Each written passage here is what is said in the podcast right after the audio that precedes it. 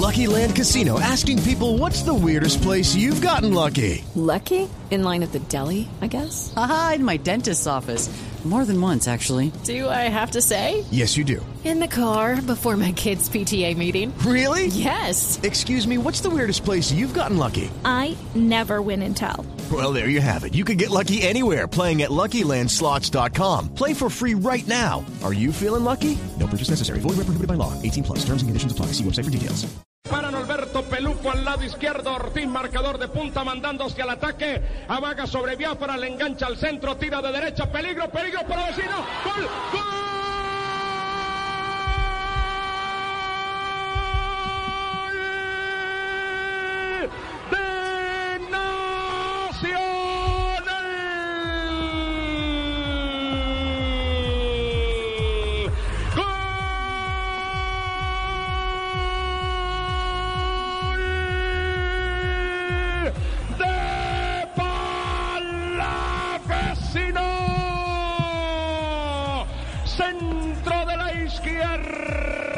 Se levantó Palavecino.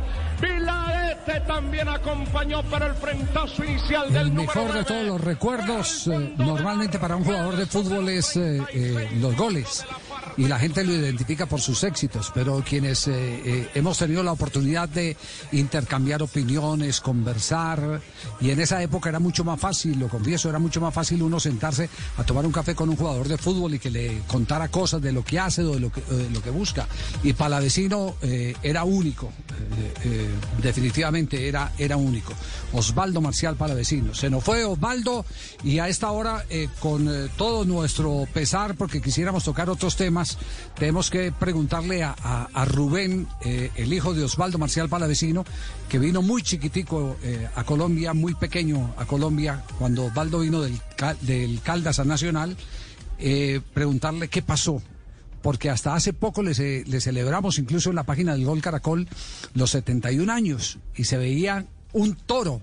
¿Qué pasó con Osvaldo, Rubén, con nuestro sentido pésame?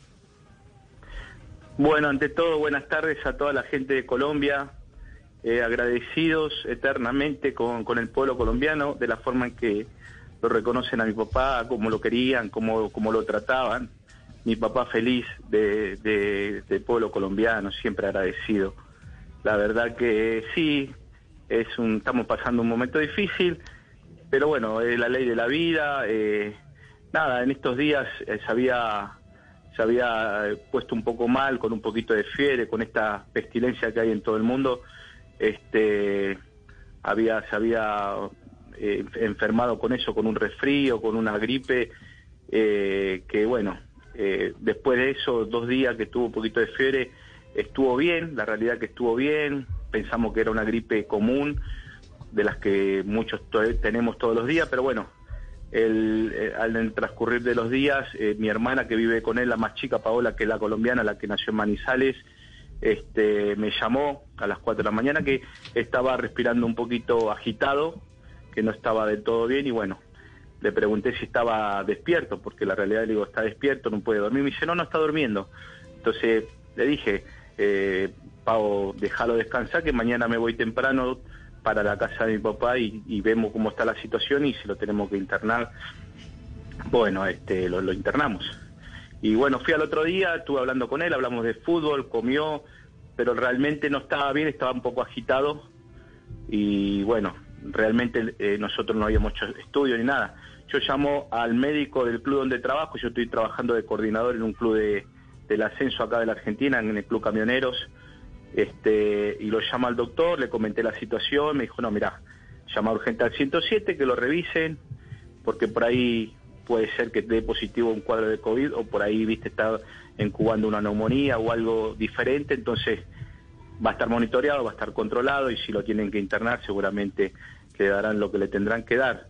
Y la realidad, Javier, es que de las 12 que del mediodía de la Argentina que lo vi, hasta las, bueno, pudo venir la ambulancia a 5 y media de la tarde porque acá la verdad que el tema este del COVID está, está avanzado, está, está difícil y hay mucha demanda de, de- de ambulancias, todo eso. Me dijeron, bueno, mira, cuando se desocupen una de las tantas ambulancias, seguramente ir a verlo a tu papá. vino cinco y media de la tarde de acá. Y cuando yo fui a la casa de mi papá para, para poder, este, bueno, tratar de levantarlo para que se vaya a revisar, la verdad, te soy sincero, no sabe lo que desmejoró en esas cuatro horas.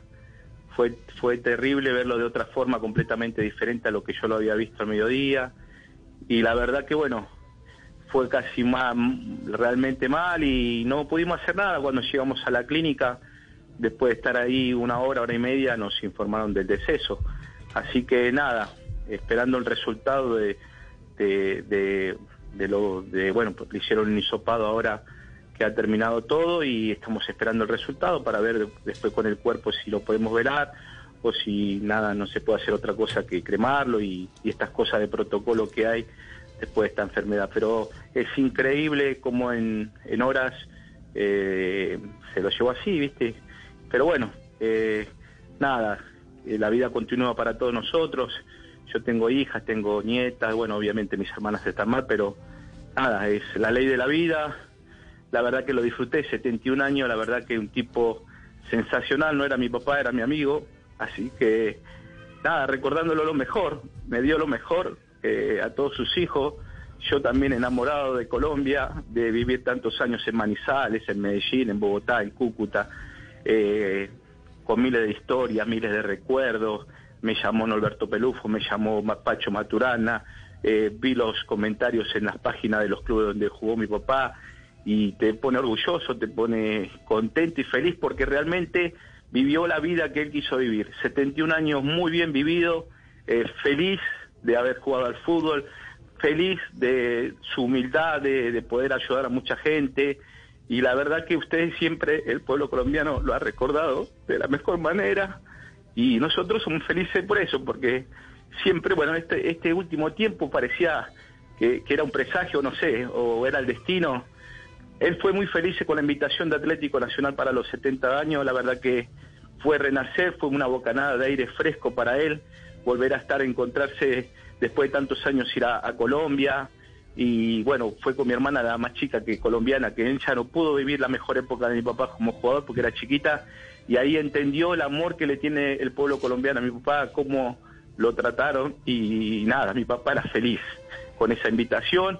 Y en estos últimos meses, ahora dos meses para acá, que la verdad que también nos han llamado de muchas radios, le han hecho reportaje para el día del cumpleaños salió un posteo de fotos de él en, un programa, así que feliz, feliz. Yo hoy, dentro de la angustia de, lo que estoy viviendo, lo tengo que recordar como un gran amigo, como una persona excepcional, con mucha humildad, con muchos valores y que dejó un legado, porque la verdad acá en el barrio no te puedes imaginar lo que es mi papá también para el barrio, es un barrio especial acá en Ciudad Vita, Villegas, una ciudad, un barrio humilde, pero es la cuna de la cumbia y de la salsa, porque mira vos cómo son las cosas, ¿no? Estábamos recordando.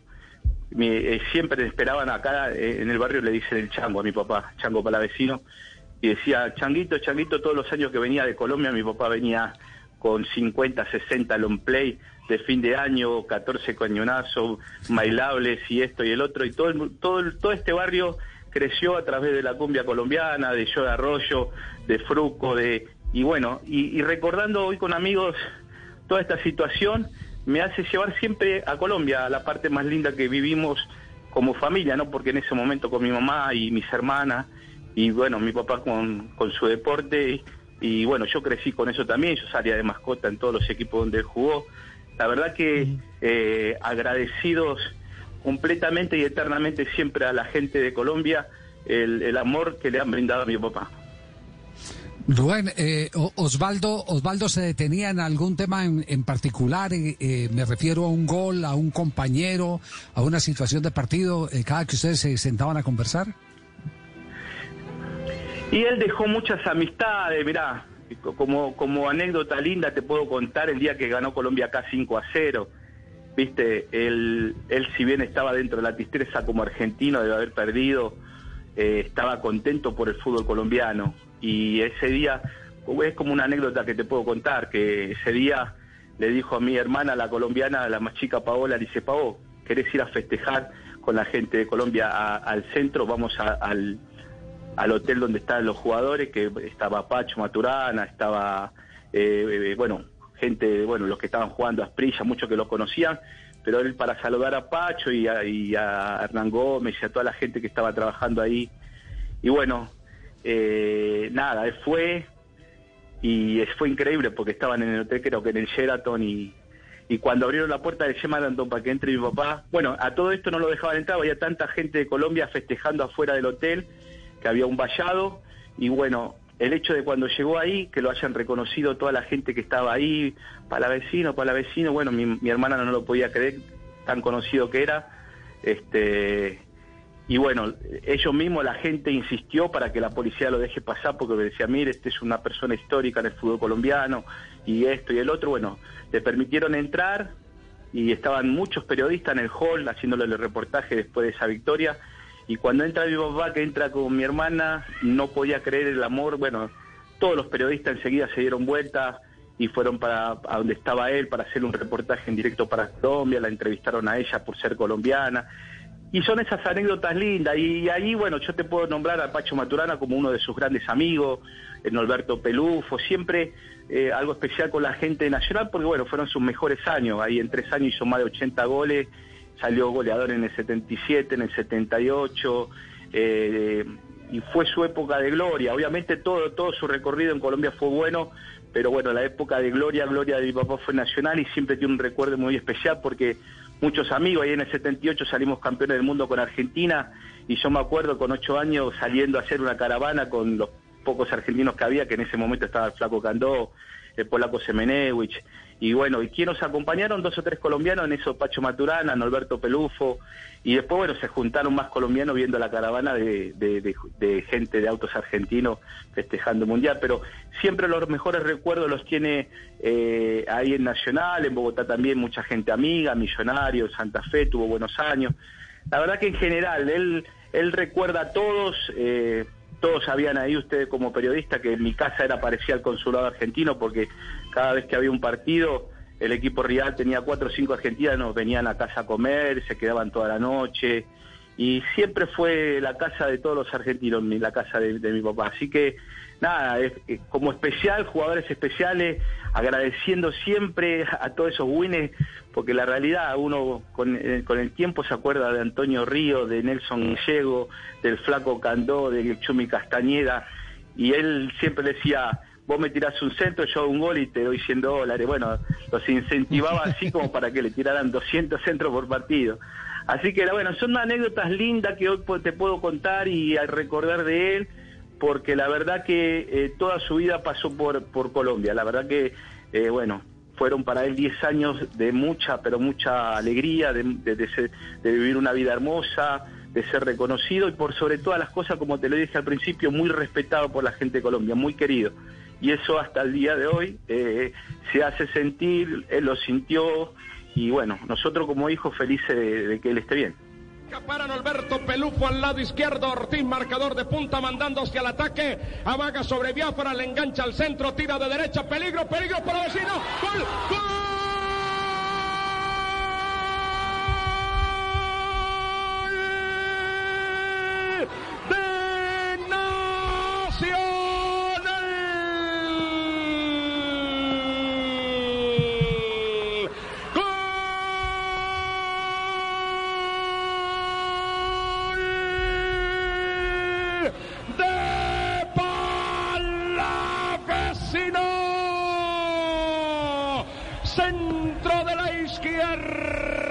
Se levantó Palavecino. Vilarete también acompañó para el frentazo inicial del número 9. Homenaje de Blog Deportivo a Osvaldo Marcial Palavecino, que queda en la historia del fútbol colombiano. Eh, ¿En qué lugar de los goleadores, eh, Nelson, usted tiene el dato? ¿En qué lugar es que queda? Pues Javier, Osvaldo Javier, Marcial mire, Palavecino. Lo tengo como el cuarto goleador. Primero Galván con 224, segundo, Sí. eh, segundo ese Valenciano con 217, tercero Londero con 211 y cuarto Palavecino con 204, que llegó a Colombia En 1975 para el Once Caldas jugó para Nacional, Medellín, Santa Fe, Millonarios, eh, Cúcuta y Tolima. Es decir, estuvo en siete equipos durante 10 años. Un dato curioso, en el Tolima jugó cinco partidos solamente, duró cuatro veces y fue el único equipo en donde no marcó, porque Nacional convirtió 84 goles. Nunca fue campeón en el fútbol colombiano, pero sí dos veces botín de oro. Osvaldo Marcial Palavecino, Rubén, gracias. Sabemos que, que, están pasando por un momento difícil, eh, por eso eh, tal vez el valor de esta entrevista está es en todo eh, ese sentimiento que usted tiene para hacerle el homenaje a su admirable padre. Un abrazo, Rubén, a la distancia y que Dios les dé la oportunidad de llevar ese dolor, de llenar ese vacío que, que deja un ser tan especial como es el padre y, en especial un padre de esas características como Osvaldo Marcial Palavecino. Para nosotros se va un gran amigo al que cada que eh, visitábamos en Argentina eh, estaba dispuesto a, a, compartir. Era un tertuliador maravilloso. Un abrazo, Rubén. Muchas gracias. No, muchas gracias a usted por recordarlo de la mejor manera y bueno, eh, agradecido, como te dije al principio, y, que lo tengan bien presente, agradecido a todo el pueblo colombiano por la forma en que lo han tratado, lo han cuidado, eh, lo han respetado y lo han valorado. Así que nada, eh, esto continúa, recién dijiste algo muy lindo de que Dios lo tenga guardado en la gloria y nosotros apoyados en Cristo, sabiendo que la voluntad de Dios es buena, agradable y perfecta, sabemos que está en el mejor lugar. Así que agradecerle a ustedes por el recuerdo y bueno, hasta cuando ustedes dispongan de, de llamen cuando, cuando ustedes quieran, que nosotros vamos a estar a disposición de ustedes. Seguro que sí. Gracias, Rubén, muy amable. Y el dato eh, anecdótico, profesor eh, eh, Castel, el, el, que mencionábamos. Javier, no mire. jugó en Junior, pero fue jugador de Junior. Claro. Eh, Junior se convirtió en un puente económico para que Osvaldo Marcial Palavecino pasara de Atlético Nacional a Independiente Medellín. Es decir, Nacional Botero no le iba a vender a Palavecino al Medellín, no iba a armar al, al equipo de casa.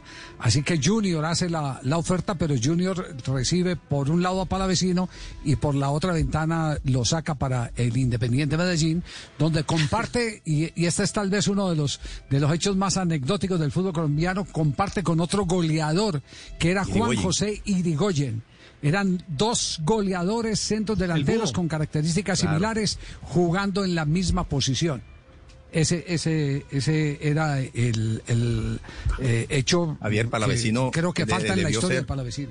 Claro, fue uno de los de los centros delanteros que yo admiré en aquella época, por supuesto. Yo siempre miraba a los centros delanteros, eh, quise emular algunos de ellos, por supuesto que no no alcancé a copiar lo, lo mejor de ellos, pero pero Palavecino, Ramón Orlando Gómez, Escota y Mario de Queiroz, especialmente esos, siempre yo me fijaba en ellos, quería hasta hasta correr como ellos y, tener el cabello hasta como ellos y tal. Este, y me pasó algo bien, bien curioso. El- en el año 84, Palavecino va a jugar al Santa Fe. No, creo que no duró mucho, duró seis meses, algo así. Y el día que yo debuté en el fútbol profesional, que fue contra Santa Fe, el primero de abril del 84, ese día jugó Palavecino eh, contra, no, contra el Junior. Ese día ganamos y, y tuve la fortuna de anotar el gol que, con que ganamos 1 a 0. Y este, estuve a punto, Javier, pero por, por un- algo de, vergüenza, de pudor, eh, le quería, le quería pedir la camiseta a Palavecino, pero pasó al lado mío y más, más pudo la, vergüenza que, que el pudor, no sé qué cosa, y, y no, no le pedí la camiseta, me quedé con esas ganas porque era uno de los delanteros que más admiré en el fútbol colombiano. ¿Sabe, Javier, que cuando jugó en. Independiente Santa Fe hay una jugada que uno veía a través del noticiero 24 horas, noticiero en el cual usted trabajó después de, de que don Carlos Arturo Rueda iniciara la sección de deportes y presentaron una jugada con un cabezazo de Osvaldo Marcial Palavecino, pegó en el horizontal, costado norte y se cayó el horizontal. O sea, fue tan fuerte, claro, eh, evidentemente el horizontal no estaba bien pegado, estaba corroído ya por el, por el moho y, y se cayó el horizontal después del cabezazo de Osvaldo Marcial Palavecino. Bueno, detalles eh, que sirven para, para ilustrar eh, las eh, anécdotas eh, que deja en su recorrido un eh, goleador de raza, Osvaldo Marcial Palavecino. Estamos en Blog Deportivo.